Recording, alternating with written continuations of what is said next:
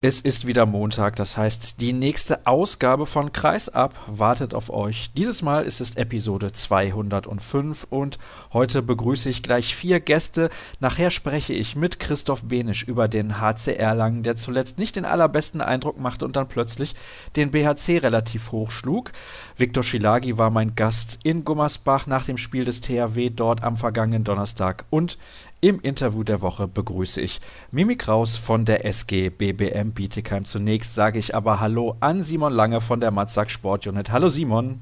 Hallo Sascha, grüß dich. Immer wenn Simon zu Gast ist, sprechen wir über die TSV Hannover Burgdorf. Und ich habe mir gerade mal den Spielplan aufgemacht und lese mal die Ergebnisse vor aus diesem Jahr. Zu Hause gewonnen 33-22 sehr souverän gegen Stuttgart. 24 zu 21 gewonnen im EHF Cup gegen Eurofarm Rabotnik Bitola. Dann gab es einen knappen Auswärtserfolg 27-25 in Ludwigshafen. In Nasice verloren 29-25. Zu Hause die Füchse geschlagen nach hohem Rückstand mit 26 zu 25 und dann in Tatabanya verloren. Zur Halbzeit unentschieden und 25 zu 28 lautete dort das Endergebnis aus Sicht der Recken. Erkläre mir bitte diese Mannschaft, Simon. Tja, wenn ich die Erklärung hätte, wäre ich wahrscheinlich nicht nur Sportredakteur bei meinem Verlag, sondern wäre schon als Experte von den Recken angeheuert worden. Ist tatsächlich kurios, vor allen Dingen, weil sie vor der Winterpause sieben Spiele in Folge verlieren und eigentlich nur die wichtigen Spiele zwischendurch gewonnen haben, nämlich die Pokalspiele und die Europaqualifikation. Jetzt ist genau andersrum, jetzt wo es in der Liga um ohnehin nichts mehr geht, außer Schadenbegrenzung und vielleicht nicht durch irgendeinen Zufall doch noch irgendwie Richtung Abstiegsränge zu rutschen. Gewinnen sie jedes Spiel, sogar gegen die Füchse in der fantastischen Aufholjagd.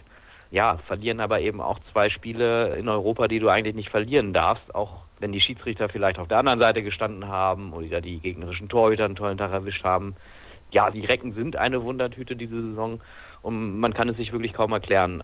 Konstanz hat schon immer gefehlt in den vergangenen Jahren. Das siehst du grundsätzlich an den Tabellenplatzierungen. Dann doch mal wieder ganz oben Europa und dann aber wieder ein zweistelliger Tabellenplatz. Letzte Saison Sechster, jetzt werden sie auch wieder Zehnter, Elfter. Die viel gepriesene Kontinuität fehlt irgendwie in der Realität. Das ist sehr, sehr schwer zu erklären. Du hast dich auch gerade schwer getan, das merkt man irgendwie. Und klar, in Nasice, da kann man verlieren. In den letzten Jahren haben viele gute Mannschaften in Nasice verloren, aber die Niederlage in Tatabanya, die tut besonders weh, weil so läuft man Gefahr, dass man überhaupt nicht das Viertelfinale im ERF-Pokal erreicht. Ganz genau. Und es ist aber den Spielern bewusst gewesen. Ich habe zwei Tage vorher mit Timo Kastanin noch gesprochen über seine erste Länderspielnominierung. Er sagt, es ist ein erstes Endspiel, so die Floskel. Er hat aber auch gesagt, es ist einfach das wichtigste Spiel der Saison bis jetzt, bis hierhin. Und ja, dann legen sie eigentlich auch gut los. Stimmt ja eigentlich alles, aber ja, aus irgendwelchen Gründen war dann plötzlich doch der Wurm drin. Dann machen sie den Gegner stark und Geni Pevnov sagt, ja, ich war ja noch am Ball. Dann kriegt der Gegner den Ball und dann beginnt die Aufholjagd. Ja, aber sie verwerfen auch wirklich die einfachsten Bälle. Also ich meine, der Torhüter war stark, aber teilweise haben sie noch einfach angeworfen. Und ja, klar kommt Hannover dann auch immer noch mal dran. Die geben sich ja nie auf, das kann man ihnen ja nicht vorhalten. Ja, wie auch immer diese Niederlage zustande kommt, du darfst da nicht verlieren, wenn du den Anspruch hast, eine Runde weiterzukommen. Also so stark ist dann Tataban ja dann auch nicht. Und jetzt haben sie richtig Probleme, jetzt müssen sie jedes Spiel gewinnen und ob es dann am Ende reicht, einer der drei besten Gruppenzweiten zu sein, das siehst du dann vermutlich wirklich erst am letzten Spieltag. Und diese Zitterpartie in so einer Gruppe braucht eigentlich kein Mensch.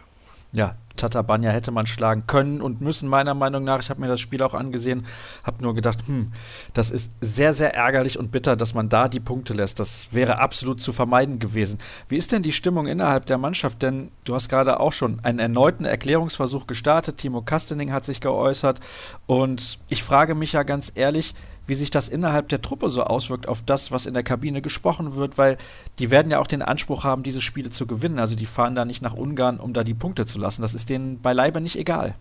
Nein, das kann ich mir auch nicht vorstellen. Und es sind eigentlich auch genügend, wie sagt man so schön, gestandene Profis dabei, die bei großen Turnieren Großes reißen. Ich sage nur meinen Lieblingsspieler Morten Olsen.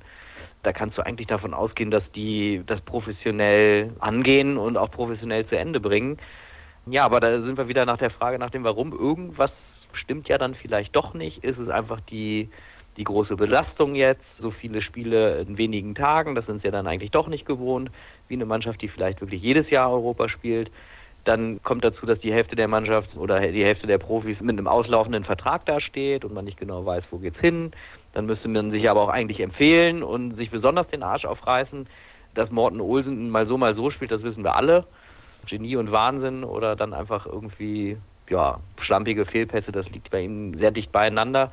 Und dann sind es offenbar auch Kettenreaktionen. Dann wirft ein Hefner völlig frei den Torwart an und dann macht es im nächsten Angriff auch ein Kastening.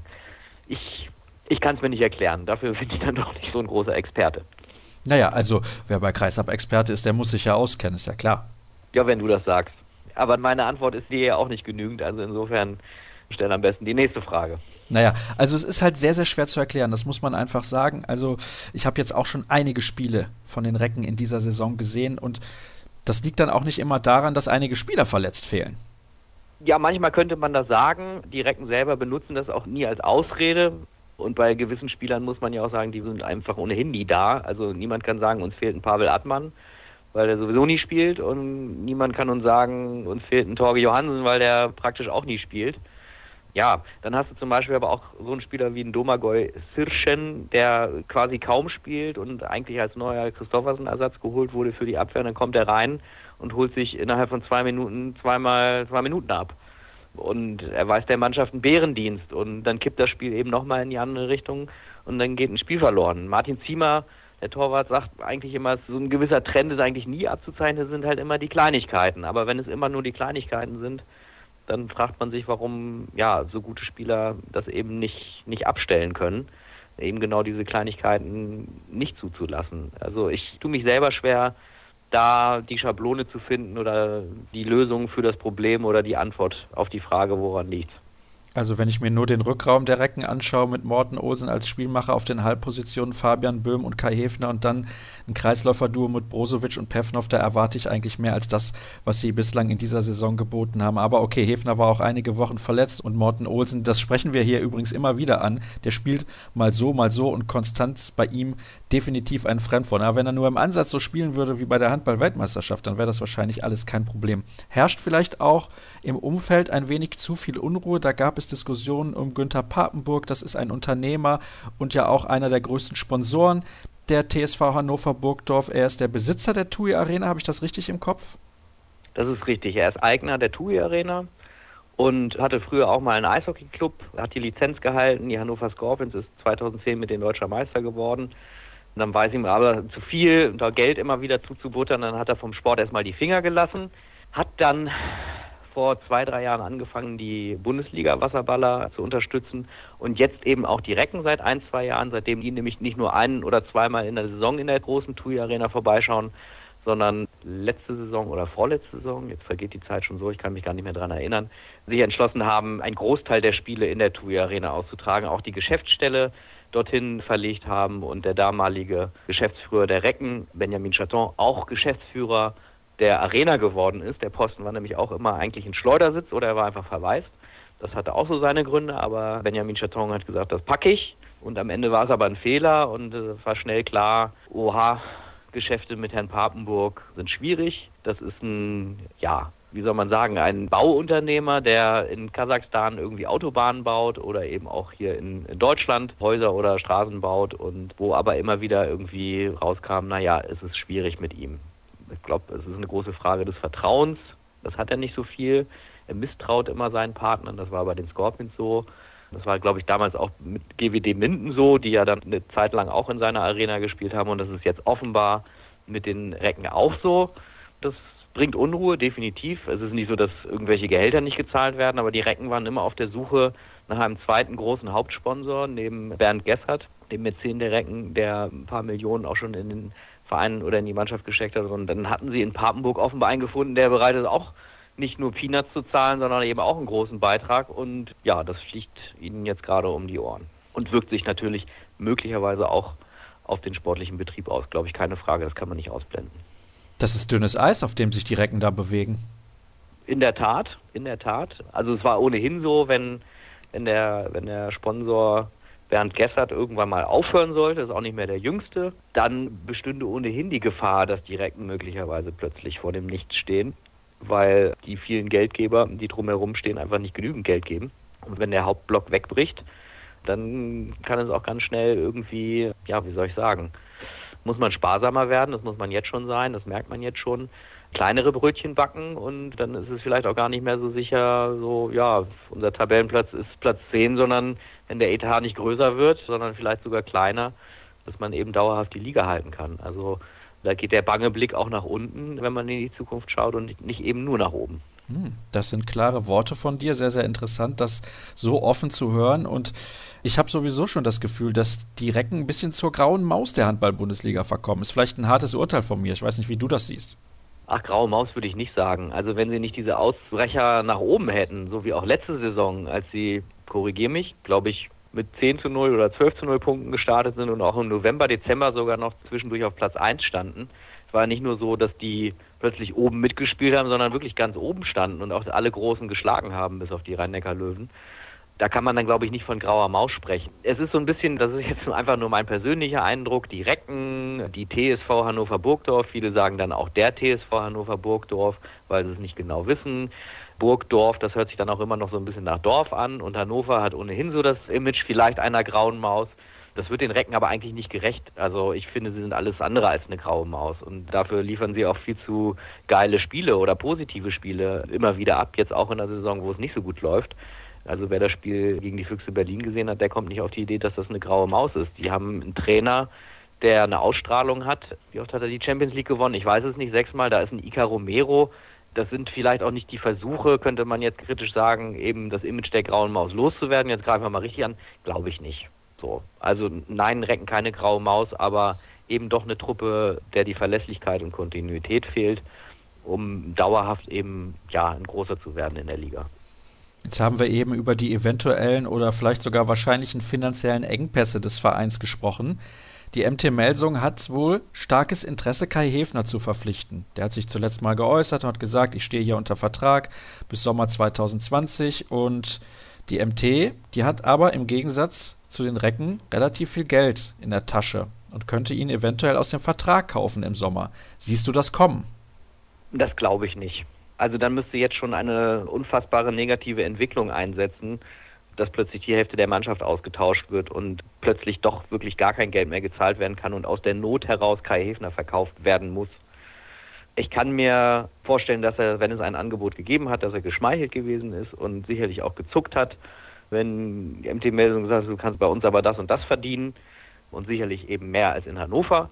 Aber ich habe von Anfang an gesagt, als das Gerücht hochkam, ich kann mir das nicht vorstellen, dass Kai Hefner nicht irgendwann die Recken verlässt, das wird bestimmt irgendwann kommen, sondern seinen Vertrag vorzeitig verlässt oder einfach nicht erfüllt und vorzeitig rausgeht und sich rauskaufen lässt, weil er einfach so loyal gewesen ist immer in Hannover und zu Zeiten, als die ganz großen Vereine auch bei ihm angeklopft haben, hat er vorzeitig seinen Vertrag verlängert und hat immer nur Hannover gelobt und davon gesprochen, wie toll es ist und wie wichtig es ist, dass man sich wohlfühlt und er eben keiner ist, der beim erstbesten Angebot den Verein verlässt. Das hat ihn immer ausgezeichnet, deswegen war es für mich und ist es für mich sehr, sehr unwahrscheinlich, dass er vorzeitig den Verein verlässt. Er hielt sich tatsächlich erst so ein bisschen bedeckt, als die Gerüchte aufkamen, war schwierig, ihn zu kriegen. Dann hat er dann aber doch irgendwann mal den Hörer abgenommen beim Kollegen, glaube ich, und hat klar gesagt, nein, das kommt für mich nicht in Frage. Was am Ende seines Vertrages ist, das ist eine andere Frage. Und wo die Recken dann stehen, ja, ich würde mir viel mehr erstmal Sorgen machen um die Spieler, deren Verträge auslaufen oder was mit denen ist und welche Spieler dafür kommen. Ich glaube nicht, dass Kai Häfen im Sommer Hannover verlässt. Aber Morten Olsen. Das hoffe ich auch nicht. Und vielleicht gibt es da auch noch eine Chance, aber ich kann es realistisch nicht einschätzen. Richtig ist, dass Morten Olsen schon 34 ist oder 35 ist und immer noch gut ist und wenn er will, noch richtig gut ist, aber seine Karriere natürlich langsam dem Ende entgegengeht. Er hatte auch immer wieder betont, dass er gerne in Dänemark seine Karriere beenden würde, hat aber auch betont, ja, eigentlich kann ich ja auch noch zwei, drei, vier Jahre auf diesem Niveau spielen. Und in Hannover wünscht man sich das. Ich wünsche mir das und ich glaube viele andere auch. Und ich glaube, die Recken würden auch mit ihm verlängern, aber eben nicht um jeden Preis. Und was heißt um jeden Preis? Geben sie ihm genauso viel Geld? Geben sie ihm sogar mehr Geld, was ich für unwahrscheinlich halte? Oder geben sie ihm sogar weniger Geld und ist Morten Olsen damit einverstanden? Ich glaube, da wird gerade noch viel gepokert und noch abgewartet, ob es nicht vielleicht noch bessere Optionen für ihn möglicherweise gibt. Ja, also ich glaube schon, die Recken wollen ihn halten, aber eben auch nicht um jeden Preis. Und dann ist es eine Frage der Alternativen. Zwischen den Pfosten haben die Recken auf jeden Fall eine gute Lösung gefunden, wie ich finde, für die kommenden Jahre. Domenico Ebner von der SGB BM Bietigheim wird die Niedersachsen ja zum Sommer verstärken und er hat jetzt auch am Wochenende wieder unter Beweis gestellt, welche Klasse er hat und ich denke, er wird dem Verein auf jeden Fall sehr, sehr gut tun und da gab es ja auch bislang in dieser Saison arge Probleme, zumindest meiner Meinung nach, was die Torhüterleistungen angeht. Simon, vielen herzlichen Dank für deine klaren und offenen Worte. So kennen wir das von dir. Wir machen die erste kurze Pause und dann geht es gleich weiter mit dem HCR Lang. Wir machen weiter mit Episode 205 von Kreisab und beschäftigen uns mit dem HCR Lang. Dort wurde der Ton zuletzt rauer, wie ich vernahm. Und da dachte ich mir, lade ich doch mal Christoph Benisch von den Erlanger Nachrichten ein. Hallo Christoph. Hallo Sascha. Wir sprechen zunächst über das Spiel gestern gegen den Bergischen HC. Ja, wir zeichnen diesen Teil der Sendung mhm. am Freitag auf, aber das sollte kein Problem sein, denn der HC Erlangen ist ja am Wochenende nicht international im Einsatz. Davon sind wir in Franken momentan ja relativ weit entfernt. Aber was kannst du uns sagen zu dieser Partie, die der HC Erlangen sehr deutlich mit 26 zu 18 gewonnen hat? Die höchste Saisonniederlage des BHC. Und die Hörer wissen es natürlich, ich bin häufiger beim BHC unterwegs und war eigentlich davon ausgegangen, dass die Bergischen da eventuell sogar zwei Punkte mit nach Hause nehmen. Ja, das ist, glaube ich, auch keine abwegige Vermutung, vor allen Dingen, wenn man den HC Erlangen in den Wochen zuvor gesehen hat wie er in Flensburg verloren hat. Guter kann man verlieren, denke ich auf jeden Fall und auch in der Höhe angemessen kann man auch mal mit zehn Toren Differenz verlieren. Aber wie der HC Erlangen sich dort präsentiert hat, vor allen Dingen in der zweiten Halbzeit und auch die Körpersprache im ersten Spiel nach der WM-Pause zu Hause gegen Minden, auch das Spiel hat man verloren, muss man unterm Strich sagen, hat wirklich niemand damit gerechnet, dass sie gegen den Bergischen HC so deutlich gewinnen oder auch überhaupt gewinnen werden. Das stimmt richtig. Woran lag es denn, dass dieser deutliche Sieg zustande gekommen ist? Also ich glaube, da gibt es mehrere Faktoren. Es gab zum einen einfach eine wirklich geschlossene Mannschaftsleistung vom HC Erlangen, die kämpferisch gepasst hat. Das war auch was, was der Trainer zuletzt angesprochen hat, was nicht mehr funktioniert hat. Diese nötige Aggressivität und Leidenschaft, diesen unbedingten Willen, diesen Siegeswillen auf das Handballfeld zu bringen. Das ist ihnen gestern gelungen. Ich habe auch erfahren, dass in der Kabine unmittelbar vor dem Spiel die letzte Ansprache, Eosson macht dann normalerweise nochmal so zwei, drei Taktikfenster auf, wo er nochmal der Mann Mannschaft oder einzelnen Spielern sagt, was jetzt die ganze Woche über besprochen wurde, worauf man sich konzentrieren soll. Und da ließ er ganz überraschend diesmal die Taktik komplett außen vor und hat nur gesagt, Leute, von der ersten Minute an wollen wir heute aggressiv sein und nichts anderes und kämpfen bis zum Umfallen.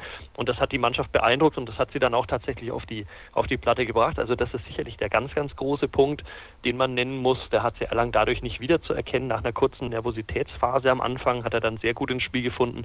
Ich glaube, zweiter wichtiger Punkt ist, dass Einzelspieler wirklich überraschend gut waren. Also Nikolas Katzigianis im Tor mit 40 Prozent Paraden. Also es waren zwölf Paraden hat er, glaube ich, gehabt, drei, sieben Meter entschärft vom BHC. Also das war sicherlich hinter einer ganz starken Abwehr ein Garant für diesen Sieg. Und wenn wir starke Abwehr ansprechen, müssen wir natürlich den Abwehrchef erwähnen, Peter Överby, ja Vize-Weltmeister erst geworden mit Norwegen hat jetzt auch wieder zurückgefunden, hat so ein bisschen den WM-Frust über dieses verlorene, deutlich verlorene Finale abgelegt. Das hat man doch in den letzten beiden Spielen noch gemerkt gehabt, dass er auch in den Beinen ein bisschen müde noch war und einfach irgendwie mental noch nicht wieder in der Bundesliga, sondern noch ein bisschen in seiner Trauerphase. Und der hat gestern richtig gut funktioniert und im Angriff dann Michael Haas, auch nach zwei nicht guten Auftritten zuletzt, vor allen Dingen in Flensburg hat er mir wenig gefallen, hat er auf der Spielmacherposition richtig gute Entscheidungen getroffen. Und es gab eigentlich kaum jemanden, der gestern abgefallen ist oder eigentlich niemanden. Das war wirklich durchgängig eine starke Leistung.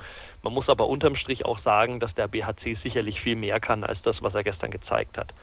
Da kommen wir zu einer Personalie, die ganz entscheidend ist beim Bergischen HC, denn Max Dari hat wegen einer Knieverletzung, die nicht so schlimm sein soll, nicht spielen können. Und das hat man meiner Meinung nach ziemlich gemerkt, denn insbesondere Steinert und Haas konnten im Rückraum eigentlich machen, was sie wollten und konnten auch immer relativ nah an die Deckung ran, ohne dass ihnen wirklich wehgetan wurde. Ich weiß nicht, ob dir das auch aufgefallen ist. Ja, also es war deutlich, wie viele Rückraumtreffer Erlangen gemacht hat, vor allen Dingen wieder im Vergleich mit den letzten Wochen, wo gerade der Angriff das große Problem war und wo man gerade Nico Link und Nikolai Teilinger und auch Dominik Mappes, die alle drei verletzt gefehlt haben oder noch verletzt fehlen, sehr, sehr stark vermisst hat. Und deswegen hatte man auch Bauchschmerzen vor diesem Spiel gegen den BHC, weil man sich gedacht hat, okay, wer soll jetzt da noch einspringen? Das ist schon das letzte Aufgebot im Rückraum.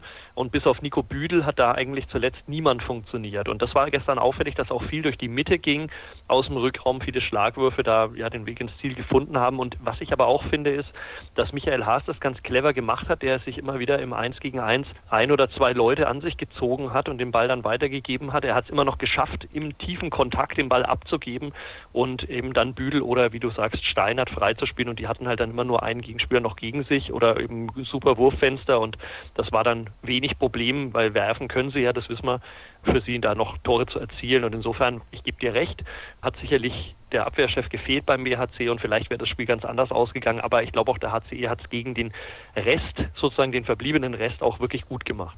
Und da standen ja immer noch sehr gute Spieler auf der Platte beim Bergischen HC. Also da wollen wir jetzt den Sieg des HC Erlangen nicht kleinreden. Nikolas Katzegianis hat auch eine sehr, sehr gute Leistung gebracht von dem, was ich so sehen konnte. Da war er immer wieder präsent und hat wichtige Bälle gehalten, auch freie Bälle gehalten.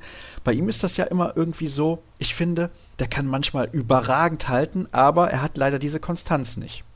Ja, wobei man sagen muss, in dieser Saison, finde ich, hat er es schon ein bisschen mehr als noch in den vergangenen Jahren. Da ist uns vor allen Dingen aufgefallen, dass er vor eigenem Publikum in der Arena über sich hinauswachsen kann und das wirklich regelmäßig. Also ich möchte nicht wissen, wie viele Punkte, das müsste man tatsächlich mal zusammenrechnen, wie viele Punkte er da mit seinen Paraden noch gesichert hat. Aber auswärts ist er da vor allen Dingen stark abgefallen. Also auswärts war er nicht wiederzuerkennen in den ersten Jahren, die er in Erlangen war. Und jetzt aber in dieser Saison, finde ich, ist es deutlich besser geworden. Er hat seitdem Gorasch Skov da ist, auch einen, einen Mann hinter sich oder neben sich, zu dem man vielleicht ein bisschen aufschaut, vor dem er Respekt hat, der ja auch was anderes geleistet hat als die Leute, die er sonst immer neben sich hatte in Erlangen, die nicht diese großen Namen hatten.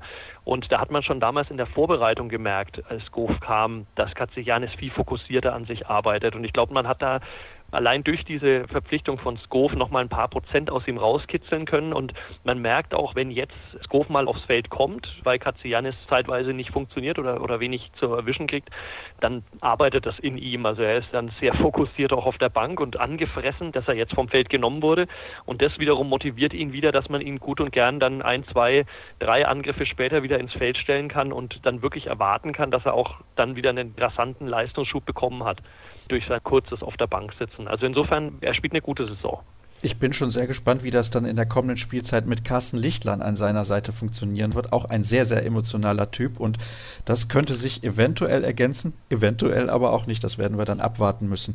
Ich habe bei meiner Begrüßung gesagt, dass, beziehungsweise bei meiner Anmoderation gesagt, dass der Ton ein wenig rauer geworden ist beim HCR Lang in den letzten Wochen. Warum ist das der Fall?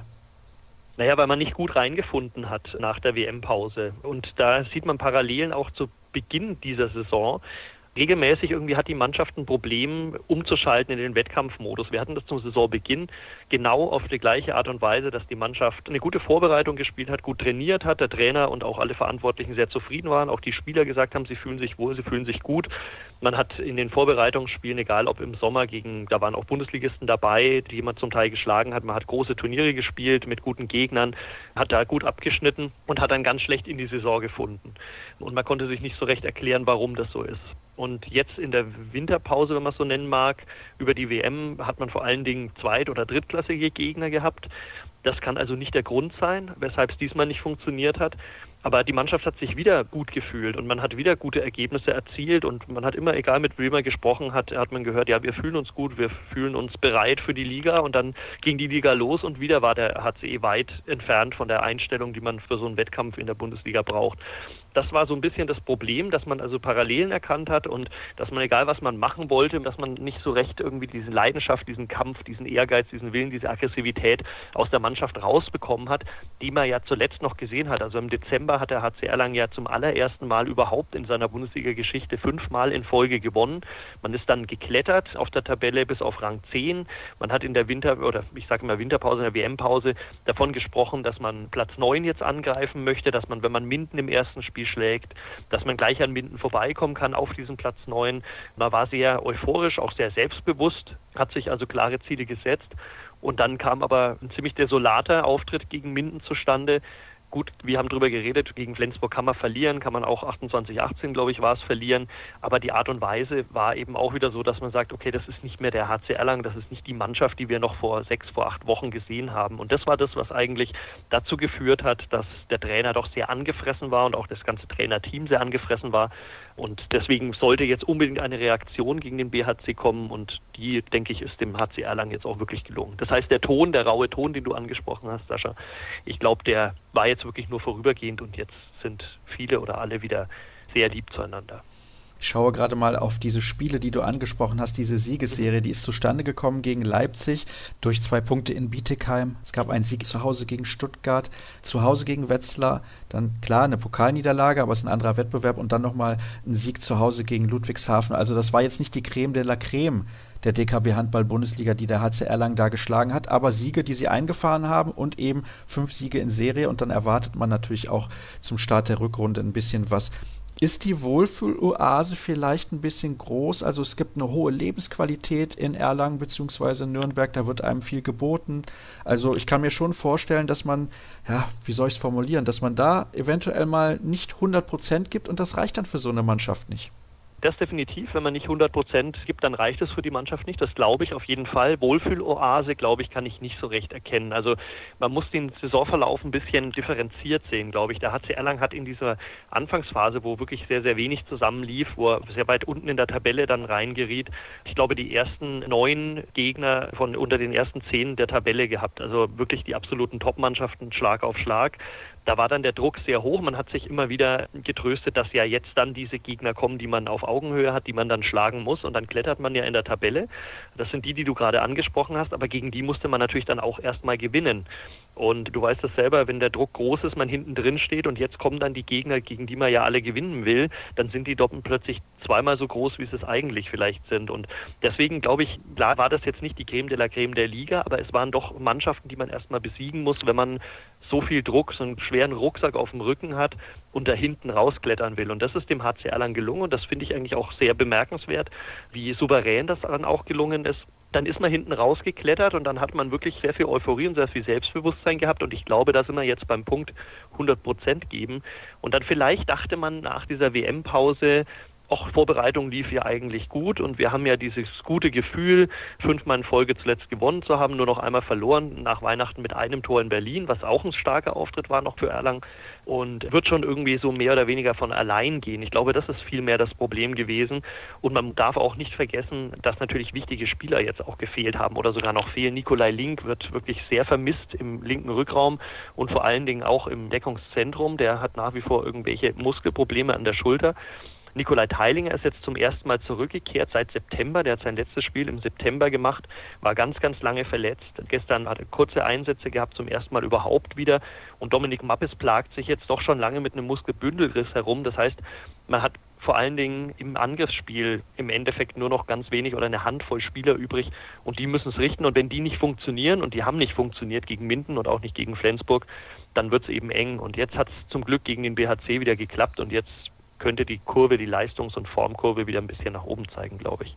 Apropos Leistungskurve, wir haben ja im Rahmen von Kreisab mehrfach die Möglichkeit gehabt, Sergei Gopischin bei der Handball-Weltmeisterschaft ans mhm. Mikrofon zu zerren, wobei ich glaube, er ist auch der Typ, der gerne mal spricht. Ein sehr, sehr sympathischer Kerl, wie ich finde. Ja. Bekommt er mittlerweile Spielanteile auch in der Bundesligamannschaft? Denn ich finde, bei der Weltmeisterschaft konnte er absolut mithalten.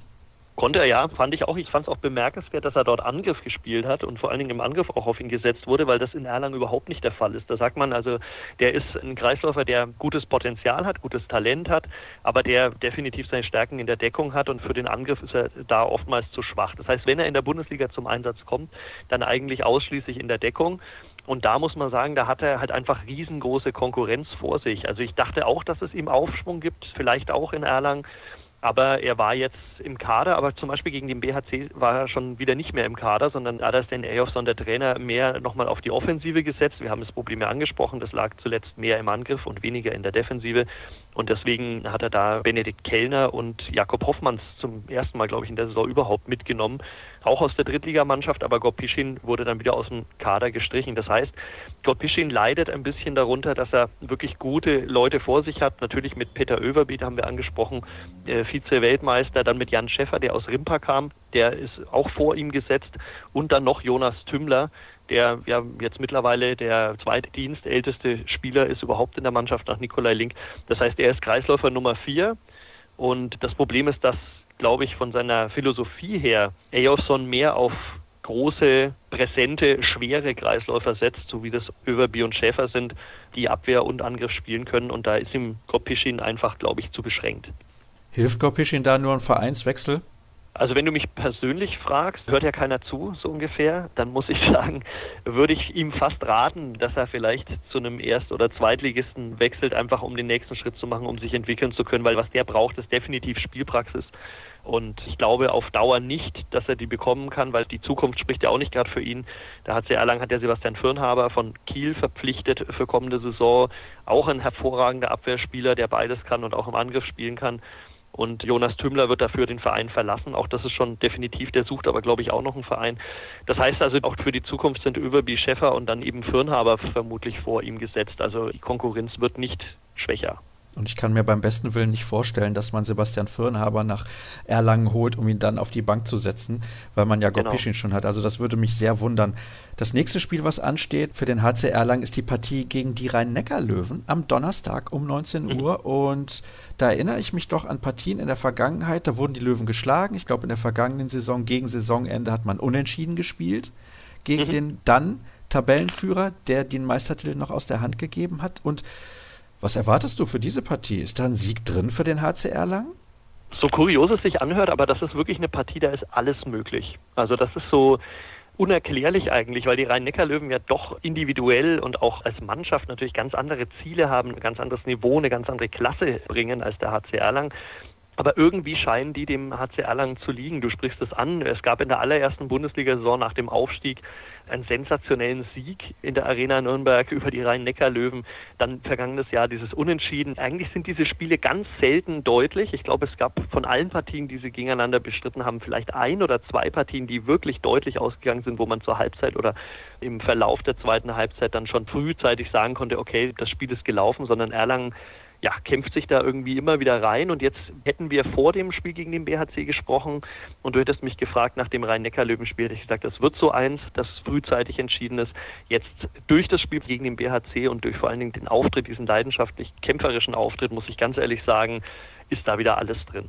Dann bin ich sehr gespannt, was wir dann am Donnerstag zu sehen bekommen werden. Und die Rhein-Neckar-Löwen sind ja auch nicht in der allerbesten Verfassung. Da haben wir letzte Woche sehr ausführlich drüber gesprochen in Episode 204. Christoph, herzlichen Dank für deine Einschätzung rund um den HCR Lang und die Partie gegen den Bergischen HC. Es gibt die nächste Pause in der heutigen Ausgabe und dann begrüße ich Viktor Schilagi, den sportlichen Leiter des THW Kiel. Viktor Schelagi ist bei mir, der sportliche Leiter des THW Kiel. Wir stehen zusammen nach dem klaren Sieg 35 zu 22 beim VfL Gummersbach. Lass uns zwei, drei Worte verlieren über diese Partie. Das sah aus wie ein lockeres Trainingsspiel für euch. Ich war ein bisschen schockiert. Ja, also Trainingsspiel würde ich nicht sagen, aber ich glaube, dass der Grundstein war sicherlich der hochkonzentrierte Beginn, dass wir einfach diese offensive Abwehr, mit der Gummersbach schon in, in, in Kiel auch Schwierigkeiten hatte, jetzt mit dem Ausfall von Drago Vukovic sicherlich noch weniger Erfahrung hat, gegen, gegen diese Abwehr zu spielen, gegen die es auch sehr, sehr schwierig ist zu spielen. Und dann hatten wir mit Andy Wolf einfach einen starken Torhüter und konnten eigentlich von Anfang an einfache Tore machen über den Gegenstoß. Und dann hat man, ja, umso länger die erste Halbzeit vor allem gedauert hat, hat man sicherlich auch dann die Unsicherheit beim VfL Gummersbach gemerkt. Das war auch das, was wir uns vorgenommen haben. Insofern waren wir da sehr, sehr zufrieden. Zweite Halbzeit war sicherlich dann ein bisschen die Luft dann raus. Da hätten wir, ja, wenn wir das weiter so konzentriert machen, sicherlich auch noch das ein oder andere Tor rausholen können. Aber insgesamt ja, nie gefährdeter Sieg, denke ich. Ist ganz interessant, dass hier auf der Pressekonferenz alle Fragen an deinen Trainer gingen, an Alfred Gieslasson, wie das denn wäre, wenn die Bundesliga ohne den VfL Gummersbach auskommen müsste. Du hast selber hier auch gespielt. Ich kann mir das gar nicht ausmalen, eine Bundesliga ohne den VfL Gummersbach. Klar, auf der einen Seite muss man auch eine sportliche Entwicklung irgendwann mal akzeptieren und dann kommt das, aber es wäre schon irgendwie komisch, wenn der VfL nicht dabei wäre. Ja, ich muss auch ehrlich sagen, ich könnte mir das auch gar nicht so vorstellen. VfL gehört in die Bundesliga, das ist ja einer der größten Traditionsvereine, die wir in Deutschland haben. Und ja, würde mich auch da Alfred anschließen. Ich glaube, dass sie da auch die Kurve noch kriegen werden, auch wenn das heute sicherlich phasenweise ja schon viel Verunsicherung zu sehen war und auch sicherlich keine Spieler da vom Spielfeld waren, die da vor Selbstvertrauen strotzen. Und aber es kommen die Spiele, wo es darauf ankommen wird, wo sie sicherlich auch noch punkten werden und dann zählt es auch da, da müssen die auch, auch bereit sein und wie gesagt, die Qualität haben sie, das müssen sie einfach abrufen. Lass uns natürlich über den THW Kiel sprechen. Ihr habt ein paar eher schwierige Tage hinter euch, habt verloren gegen den SC Magdeburg. Wie habt ihr diese Niederlage verarbeitet? Denn das war ein Spiel, was ihr ja unbedingt gewinnen wolltet, auch im Hinblick auf die Meisterschaft. Ja, das hat uns schon richtig zurückgeworfen, auch vor allem mental. Ich denke mal, die eine Sache gibt es, dass wir die zwei Punkte verloren haben. Aber andererseits ist es natürlich sehr, sehr schade, weil wir, ich glaube, jetzt, einen, weiß ich gar nicht, Lauf über 16, 17 Siege in Folge hatten. Das hat man natürlich rund um, rund um den Verein und, und auch in der Mannschaft natürlich gemerkt, welchen Aufschwung wir da hatten. Und wir wollten den Druck so groß und so hoch wie möglich halten auf Flensburg. Klar führt diese Niederlage jetzt nicht dazu, dass sie da zum Zittern anfangen im Norden. Andererseits werden die auch noch schwierige Spiele vor sich haben.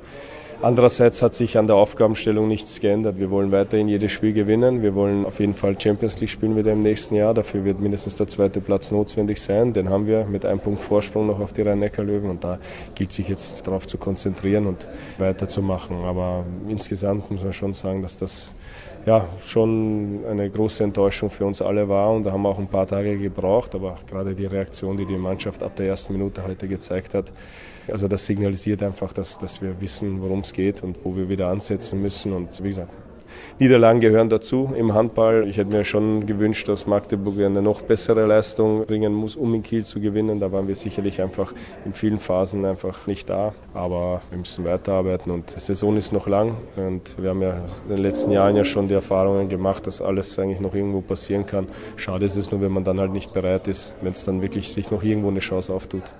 Habe ich das gerade richtig verstanden? Es lag mehr an euch als am SC Magdeburg, weil auch davor im ERF Cup gegen Azote Puave, finde ich, habt ihr nicht das abgerufen, was ihr könnt. Ja, das sind zwei unterschiedliche Spiele natürlich. Der, also es sind auch zwei unterschiedliche Wettbewerbe und Puławy war natürlich trotz des Videostudiums und trotz der Möglichkeiten, die wir jetzt aus der polnischen Liga und auch aus den ERF Cup Spielen, die sie hatten, war das schon eine Unbekannte auch. Und wir kennen die Situation, wie es für einen Außenseiter gerade manchmal in der Ostseehalle ist. Die einen sind ein bisschen ja, eingeschüchtert das erste Mal, andere wachsen manchmal über sich hinaus und Pulavi hat auch eine gute Leistung da gebracht, aber ich würde das auch komplett trennen. Magdeburg hat eine sehr gute Vorstellung gezeigt, aber das meinte ich nur, dass, dass, dass ich schon von uns oder wir uns von uns allen eigentlich mehr erwartet hatten. Also gerade von Anfang an sind wir nicht richtig in die Zweikämpfe gekommen, egal ob wir im Angriff oder in der Abwehr, waren wir nicht zweikampfstark genug an diesem Tag und das galt es und das gilt es immer noch zu analysieren und, und anzusprechen und die Enttäuschung, wie gesagt, war bei jedem Einzelnen groß. Die Mannschaft hat brutal gekämpft, 60 Minuten, aber konnte das nicht so ausstrahlen. Und das ist die Sache, an der man einfach arbeiten muss. Und wir haben noch einige Top-Spiele, einige ganz große Duelle, womöglich auch nochmal gegen den SC Magdeburg in Hamburg, wenn man sehen, wie da die Halbfinale sich gestalten. Und dafür müssen wir einfach diese Erfahrung auch mitnehmen müsst ihr vielleicht auch ein bisschen ausblenden, was die SG Flensburg-Handewitt in dieser Saison macht. Denn ihr habt euch im Vergleich zur letzten Spielzeit schon enorm verbessert. Das muss man definitiv so festhalten. Also wir blenden das eigentlich durchgehend aus, was sie machen. Also wir haben das ja überhaupt nicht zu beeinflussen, außer zweimal in der Saison. Auswärts haben wir leider verloren. Die kommen nochmal nach Kiel. Da können wir dafür sorgen, dass sie keine Punkte machen. Aber grundsätzlich ist das schon beeindruckend, was sie da machen. Und wenn sie das durchziehen, dann werden sie verdient deutscher Meister werden. Aber was ich schon vorher gesagt habe. Also, aber in dem Moment, wo sie Punkte lassen, wo sie vielleicht schwächeln sogar, da müssen wir halt da sein. Und die Ausgangssituation ist schwieriger geworden, aber wie ich schon vorher sagte, die Aufgangsstellung ist die gleiche. Wir müssen weiterhin jedes Spiel gewinnen und ich finde, dass das ein super Signal von der Mannschaft heute war, in welche Richtung auch jetzt in den kommenden Wochen gehen wird. Ein, zwei Fragen habe ich noch, was die kommende Saison angeht, denn der Februar gilt gemeinhin als der Monat, wo man eigentlich alle Planungen für die kommende Spielzeit abgeschlossen hat. Ihr habt jetzt Christian Sprenger als Co-Trainer noch vorgestellt. Wie weit seid ihr? Wie viel fehlt vielleicht noch an dem Kader, den ihr für das nächste Jahr haben wollt? Also wir werden sicherlich noch einen Spieler dazu holen, der uns einfach in der Abwehr unterstützen wird, der einfach ja, womöglich auch, auch Erfahrung mitbringt, der punktuell dann auch in einigen Momenten, wie gesagt, wir gehen nicht davon aus, aber wir hoffen uns, dass wir nächstes Jahr Champions League spielen werden, das heißt eine höhere Belastung haben werden und dann ist es auch in unserer Verantwortung, die Spieler da oder nicht einen kleinen Kader da durchzujagen. Aber der Grundkader ist bereits fest und wie gesagt, punktuell werden wir womöglich auch noch die ein oder andere Verstärkung noch dazu holen. Hängt das auch davon ab, ob ihr euch für die Champions League qualifiziert? Und weil du sagst, ein erfahrener Mann für die Abwehr, der euch da punktuell weiterhelfen kann. Also ihr sucht jetzt nicht nach irgendeinem Talent, sondern nach einem fertigen Spieler. Genau, wir suchen nach einem Spieler, der uns direkt helfen kann. Also wir haben ja mit Bekele und Winczek vielleicht die zwei weltbesten Kreisläufer wie Abwehrspieler. Aber natürlich werden die nicht in der Lage sein, auf diesem hohen Niveau die Anzahl der Spieler, die ja, im internationalen Wettbewerb überhaupt auf uns zukommen. Aber wir werden sicherlich jetzt nicht abwarten, ob wir uns dann für die Champions League qualifizieren. Ich schätze mal, dass sich das erst Ende Mai, vielleicht sogar erst im Juni entscheiden wird. Das heißt, wir werden vorher schon reagieren. Aber es ist natürlich, wie ich schon sagte, keine einfache Rolle, ja, die wir da noch zu vergeben haben, um es so zu sagen. Und da sind wir natürlich tagtäglich im Austausch und suchen nach der besten Möglichkeit. Ich danke dir recht herzlich. Das war's mit diesem Teil der Sendung. Eine Pause gibt's noch und dann gibt's gleich das Interview der Woche. Wir kommen zum Interview der Woche in der heutigen Ausgabe und ich hatte ihn zu Beginn ja bereits angekündigt. In der Leitung ist Mimi Kraus, mittlerweile Spieler der SG BBM Bietigheim. Hallo Mimi. Hallo, hi. Lass uns zunächst mal sprechen über das, was gestern passiert ist. Ein hoher Sieg zu Hause gegen Ludwigshafen. Vielleicht kannst du uns noch mal kurz erzählen, wie das für dich auch war vor dem Spiel. Du bist ja nun ein alter Hase und lange mit dabei, hast viel erlebt im Handball, aber war das für dich auch noch mal relativ speziell? Warst du vielleicht sogar nervös und angespannt? Ja, also speziell war es auf jeden Fall. Aber wer, wer, mich kennt, der weiß, dass solche Situationen und auch solche Spiele mir ungemein Spaß machen. Aber es ist trotzdem so, dass es unter besonderen Vorzeichen passiert ist. Das ist ganz klar, es ging alles sehr, sehr schnell. Dieser Wechsel war, glaube ich, innerhalb von zwölf Stunden in trockenen Tüchern. Und da muss man schon sagen, das war ein besonderes Spiel für mich, das natürlich dann auch direkt um die Wurst ging. Und dass es dann so lief, ist natürlich dann auch wieder ideal. Du hast natürlich nicht das Interview bei Sky gehört mit dem Trainer der Eulen, mit Benjamin Matschke vor dem Spiel. Da war er unglaublich positiv und ist, ich will nicht sagen, davon ausgegangen, dass seine Mannschaft das Spiel gewinnt, aber ihr habt die Partie eigentlich durchweg komplett dominiert. Hättest du es im Ansatz so klar erwartet? Naja, da muss man ein bisschen weiter ausholen. Es war für uns in Melsungen, also eine Woche zuvor, wirklich wichtig, dass wir mit einem positiven Gefühl aus diesem Spiel herausgehen. Das habe ich auch, beziehungsweise der Trainer auch immer wieder betont. Und wir haben bis zur 51. Minute tatsächlich die Chance, in Melsungen auch aus Zählbares mitzunehmen. Haben uns dann selber um den Lohn gebracht durch einige technische Fehler. Das haben wir die Woche aufgearbeitet. Und wir haben es tatsächlich geschafft, mit einem guten Gefühl aus diesem Spiel rauszugehen. Und ich glaube, dieses neu getankte Selbstvertrauen hat man dann auch gespürt von der ersten Minute an in diesem Spiel gegen die Eulen. Und ja, es war einfach wichtig zu sehen, dass wir mit Leidenschaft ans Werk gehen, mit viel Emotionen denn das sind die Grundvoraussetzungen, um im Abstiegskampf eben zu bestehen. Du hast ja jetzt auch in den letzten Jahren einige Erfahrungen im Abstiegskampf gesammelt mit dem TVB Stuttgart. Wie kannst du das weitergeben an deine teilweise dann doch deutlich jüngeren Mitspieler? Ja, es ist äh, tatsächlich so. Ich bin da sehr, sehr erfahren, was diese Situation angeht und man darf einfach nicht zulassen, dass der Druck einen lähmt. Es ist nach wie vor so, das ist unser Handballsport, den Sport, den wir alle lieben, den wir seit Jahren bzw. Jahrzehnten betreiben. Das ist nach wie vor, dass wir einen Ball von A nach B bringen müssen und dann versuchen, ein Tor unterzubringen. Und eben dieser angesprochene Spaß, das ist das, was man nie verlieren darf, auch im Abstiegskampf nicht. Man muss wirklich ja, sozusagen geil sein auf diese Spiele, sich freuen und eben das Miteinander. Und das war gestern einfach wunderschön zu sehen, wie sich der eine für den anderen gefreut hat, wie hier Emotionen im Spiel waren. Und das ist einfach ein gutes Gefühl und stimmt mich wirklich positiv für die nächsten Aufgaben. Ja, die nächste Aufgabe wird relativ schwer, da machen wir uns nichts vor. Die Füchse Berlin auswärts, das wird auf jeden Fall keine leichte Partie, aber ich habe mal auf den Spielplan geschaut. Danach geht es ja dann nach einer kurzen Pause gegen deinen Ex-Club aus Stuttgart. Ich nehme an, auch für dich nochmal eine ganz besondere Partie, auch emotional, unabhängig jetzt vom Abstiegskampf. Da müsst ihr nach Flensburg. Ihr habt dann auch noch zwei weitere schwere Auswärtsspiele im weiteren Saisonverlauf, nämlich bei den Rhein-Neckar-Löwen und beim SC Magdeburg. Aber alle anderen Partien, da bin ich ganz ehrlich, da sehe ich euch nicht chancenlos. Jetzt rede ich euch schon zum Klassenerhalt, ne? das wird ja wahrscheinlich überhaupt nicht passen. Na, bis dahin ist es noch ein weiter Weg, aber ich bin genau deiner Meinung. Ich hätte nicht bei der SG unterschrieben, wenn ich nicht Chancen auf diesen Klassenerhalt gesehen hätte. Es ist nicht aussichtslos und man hat gesehen, was möglich ist, wenn die Mannschaft zusammenrückt, wenn sie wieder an sich selbst glaubt. Da hat der Trainer allerdings auch einen großen, großen Anteil daran. Er trifft einfach den richtigen Ton, um die Jungs zu motivieren. Und ja, wir werden sicherlich noch einige Niederlagen kassieren, das ist uns klar, aber das wird uns nicht zurückwerfen, denn die Jungs sind fokussiert, wir sind alle fokussiert und möchten dieses, ja, dieses Mammutprojekt erfolgreich abschließen. Das heißt, diese Klasse halten und das wäre ein unfassbar großer Erfolg. Es ist eben sehr, sehr reizvoll, auch für mich persönlich und macht unglaublich Spaß mit dieser Gruppe, denn die sind motiviert, haben sehr viel Spaß wieder im Training. Und ich freue mich, dass ich da natürlich meinen Teil dazu beitragen kann, denn ich habe es ja auch schon erwähnt, dass es entweder zwei Situationen in der Liga gibt, die wirklich reizvoll sind. Das sind einmal entweder du spielst um die deutsche Meisterschaft oder du spielst eben gegen den Abstieg. Und das sind die Spiele, für die man als Handballer lebt. Du hast jetzt eben gesagt, dieser Wechsel, der war in zwölf Stunden in trockenen Tüchern. Das heißt, du musstest im Prinzip kaum überlegen, um dem Ganzen zuzustimmen, weil es hat sich ja da nicht angedeutet, dieser Wechsel. Es hat sich überhaupt nicht angedeutet. Das war dann nur so, als wir mit Stuttgart dann eben diesen Sieg gegen Lemgo eingefahren haben, kam dann kurzfristig die Anfrage aus Bietigheim und da sich die Geschäftsführer von Stuttgart und Bietigheim sehr, sehr gut kennen, ja, wurden dann offene und konstruktive Gespräche geführt und wer mich kennt, der weiß, dass ich hier im Süden verwurzelt bin und das wäre wirklich ein Traum, wenn man nächstes Jahr dann auch mit Balingen tatsächlich fünf Bundesligisten vorweisen kann. Das wäre überragend mit Göppingen, Rhein-Neckar-Löwen, Balingen, Bietigheim und eben Stuttgart. Das wäre einmalig in der Geschichte und das ist ein großes Ziel. Und da muss man eben das übergeordnete große Ganze sehen. Und dann gab es eigentlich nicht viel zu überlegen. Ich musste natürlich natürlich noch die Einwilligung der Regierung, also sprich meiner Frau, holen. Und als sie das Angebot dann gesehen hat und alle Punkte erfüllt wurden, so wie wir es uns vorgestellt haben, da gab es dann eigentlich auch nicht viel zu zögern. Und dann haben wir gesagt, auf geht's, packen wir's, gehen wir's an. Jetzt habe ich da aber eine Nachfrage zu, die du mir hoffentlich nicht persönlich nimmst, weil ich kann mir auch vorstellen, du bist jetzt nicht mehr der Allerjüngste, also irgendwann in den nächsten ja. Jahren wirst du deine Karriere beenden. Du hättest auch sagen können, ich spiele das jetzt noch blitzsauber in Stuttgart zu Ende, wir holen vielleicht für den Verein eine Rekordpunktzahl und dann höre ich auf. Warum wolltest du das unbedingt nicht?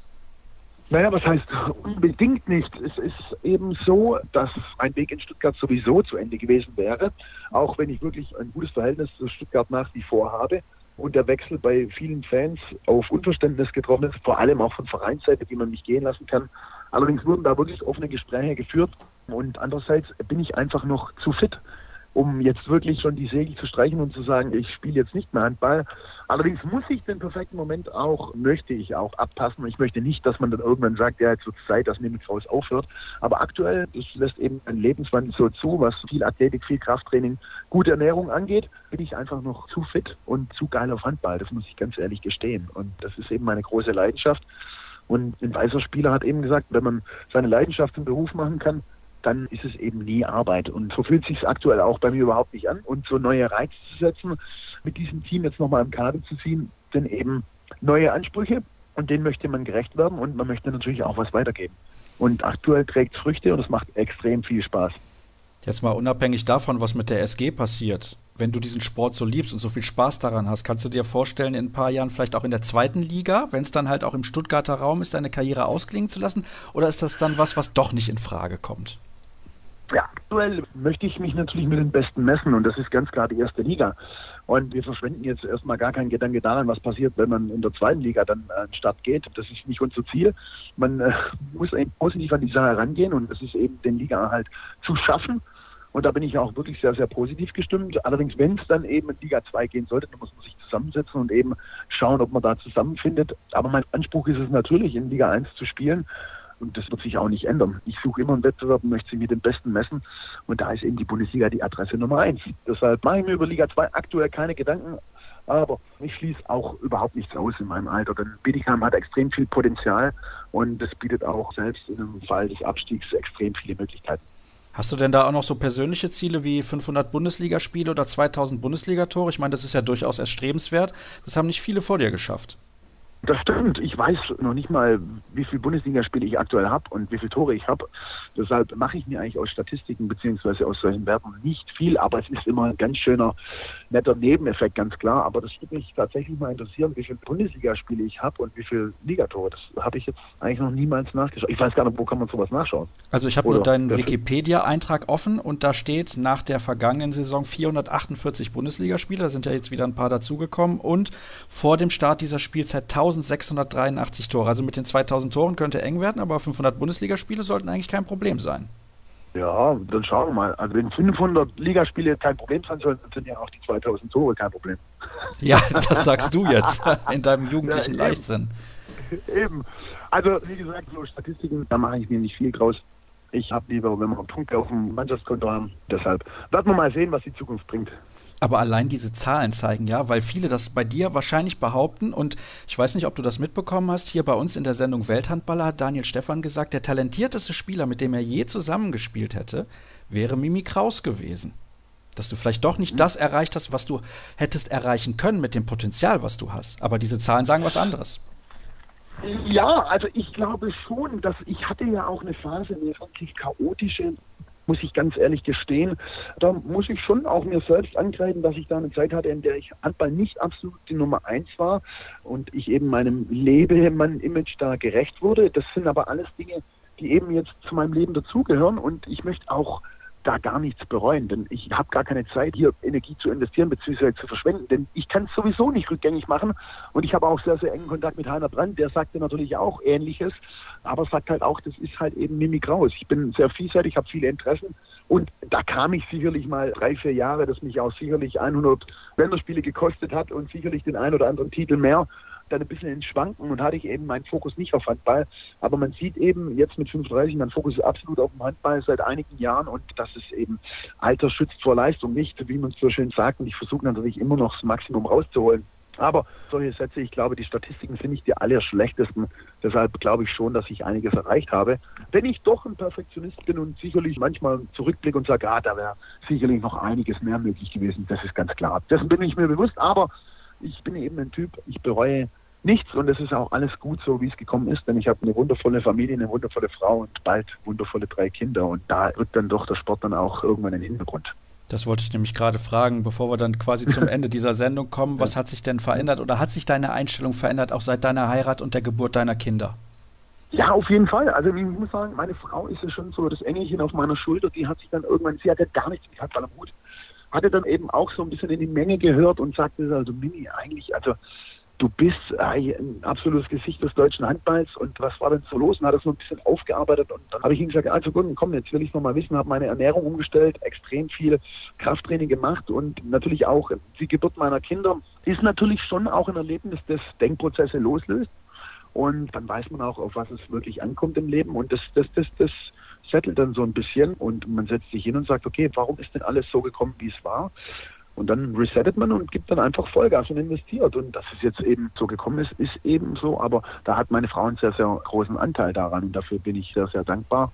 Denn sie ist eben die gute Seele und sozusagen die Managerin der Familie und gilt als sehr, sehr zuverlässig. Und das war ihr von Anfang an bei mir eben auch ein Dorn im Auge. Und ich glaube, da habe ich mich um 180 Grad gedreht und, und sehe ja auch, dass der Reward, der da auf einen zukommt, was da unterm Strich rumspringt, ist eben deutlich mehr, als wenn man eben sich diesem Ruf der Unzuverlässigkeit aussetzt und den zum Teil auch bestätigt. Und ich muss auch sagen, es hat überhaupt nichts mehr mit meinem aktuellen Wesen zu tun. Ich mache keine Versprechungen mehr, bin immer pünktlich, aber das ist eben auch eine Frage des Respekts. Und ich als junger Lebemann habe mir da so tiefgründige Dinge eben nicht gemacht. Und es gibt eigentlich nichts Respektloses, als irgendwohin zu spät zu kommen.